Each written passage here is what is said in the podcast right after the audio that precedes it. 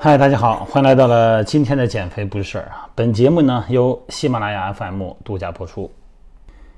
哎呀，这暑期也是真忙啊！这一晃又得小十天嘛，没录音了。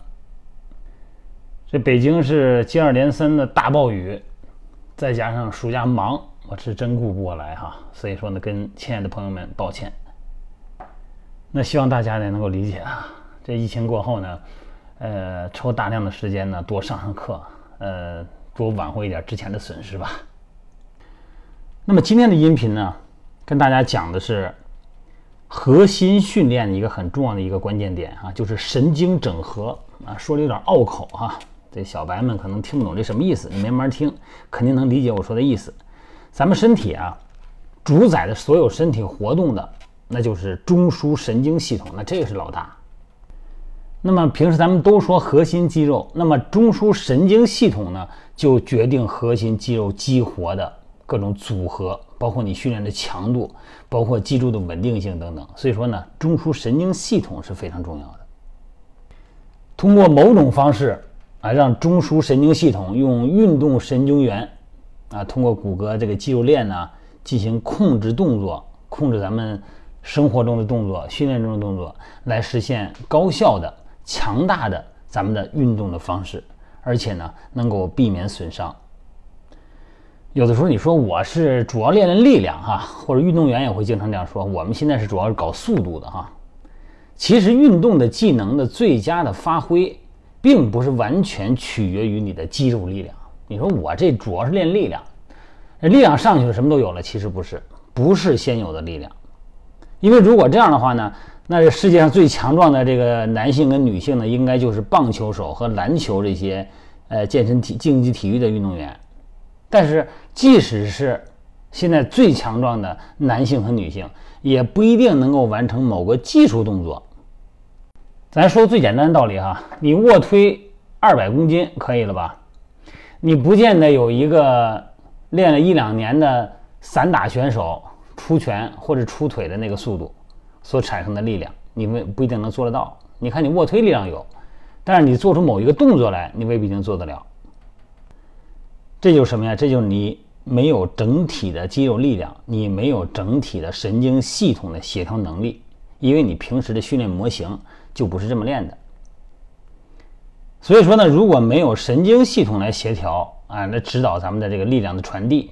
以最好的方式储备和恢复肌肉弹性的话，那绝对的肌肉力量的产生呢是没办法发挥效果的。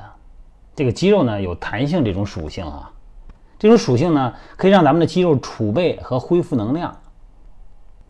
这肌肉就跟皮筋儿似的，那不光是韧带有弹性哈，肌肉里边的组成部分，肌筋膜啊、肌内膜、肌外膜啊都是弹性纤维哈，都是这个起固定物质的啊这种筋膜。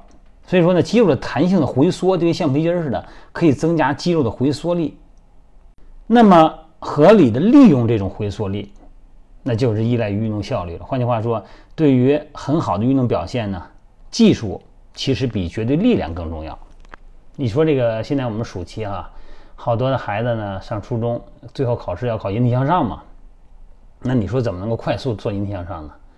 其实并不是发挥它的绝对力量，而是发挥它的整体动力效能。还有一个就是让它增加弹性。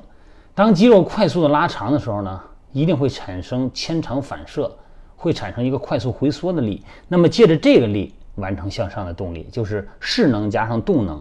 这个时候呢，动作才能完成，而不是说稳稳的啊控制节奏让背阔肌发力。不是，不是让背阔肌发力，是让肌肉链条整体发力。还要借助弹性这个能量，这就是为什么孤立性的局部肌肉训练、分块化的今儿练胸、明天练背、后天练腿这种孤立性的训练，不能很好的转化为优秀的运动表现。你看那个竞技体育，他平时也练力量，但如果他练了长时间的为了练块练力量的话，他的整体的运动表现肯定会下降。跳高啊！打羽毛球啊，打乒乓球啊，凡是需要整体动作协调的训练，你只要给他分块化练肌肉，他的动作一定会有问题。所以说呢，作为咱们普通的健身爱好者也是一样。你看我带私教课也都是这样，你不能基于总是长时间的基于某一块肌肉进行训练，啊，锻炼多个部位的协调性、稳定性、动态的功能。通过这种办法呢，能够很好的呢，把这个举重训练这种苦练吧，或者叫傻练吧，可以转化为运动技能表现。你干什么都一样，攀爬、跳跃啊，然后手脚协调、打球，你上外头玩去、攀岩去，都可以变得很好。中枢神经系统啊，也就是咱们大脑和脊髓呢，通过本体感受器，咱们以前聊过啊。这个肌肉里边的肌梭呀、高尔基体啊这些，哎，可以源源不断的接受一些感馈的讯息，那么收集关于肌肉的长度啊、肌肉的张力啊、呃关节的位置变化呀、关节转动的程度啊这些信息。还有特关键的一点啊，就是咱们的中枢神经系统呢，必须同时满足脊柱既要稳定，咱这个中枢脊柱哈，它既要稳定的要求，而且呢还可以满足呼吸的要求。这个呼吸的节律性哈。这个会瞬间的松弛核心肌肉，那这可能就降低了脊脊柱的稳定性了。这就是为什么举重运动员呢，在最大力量的举重的时候，他是不可能呼吸的，他一定要闭气啊，把气憋住，所谓的瓦式呼吸嘛，啊，完成一个暂时的呼吸，借此呢，哎，对封闭的气道呼气。那么咱们这样的话，可以稳定住稳定住他的骨盆，稳定出这腹压，在外边一个大腰带一勒啊。咱平时健身也是一样，但是如果你要有高血压的情况呢，心血管病的这种情况来说呢，这个动作呢可能就不是太好了。啊，你看这种憋气的动作，也就是说，其实啊，咱们神经系统呢要完成既稳定还要满足呼吸的这些功能。所以说，很多时候训练呢，你要不考虑到整个的身体系统，你只考虑到肌肉，只考虑到动作本身、动作幅度，说这个花样我会做这么个动作，哎，你看这个卧推是应该这么做的，这个哑铃飞鸟可以产生一个手臂旋转。哎，可以增加强度。这个呢，你说的再多，你知道动作再多，也只是一个维度。你不考虑到神经整合和整体肌肉链的功能，包括呼吸，哎，包括腹压这些系统，那你其实呢，你的训练认知啊，还是太单薄。所以说到这儿，又说到呼吸了啊。关于呼吸的这个，你像私教课也好，或者线上也好哈，这个指导呢，一直呢是在咱们抗阻力训练的这个向下啊下降阶段吸气啊，上举阶段呼气。那么用力期间呼气呢，很少能够做的这么协调统一。所以说呢，作为教练嘛，应该指导健身的人呢，自由的呼吸。什么意思啊？你做，比方说二头肌弯举，你可以说弯举的时候呼气，展开吸气。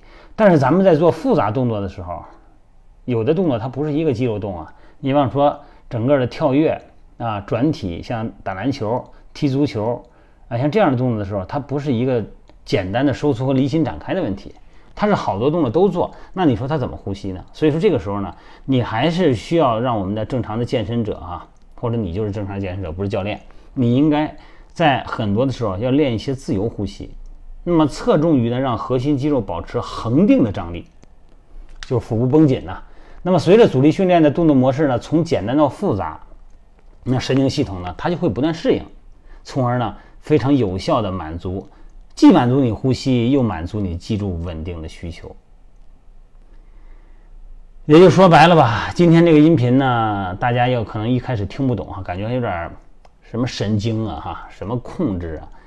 我最后先归结一句话，就是你在健身训练里头，你不光要做简单的动作啊，什么今天卧推，明天硬拉哈，你还要做复杂的动作，把动作训练内容做复杂一些。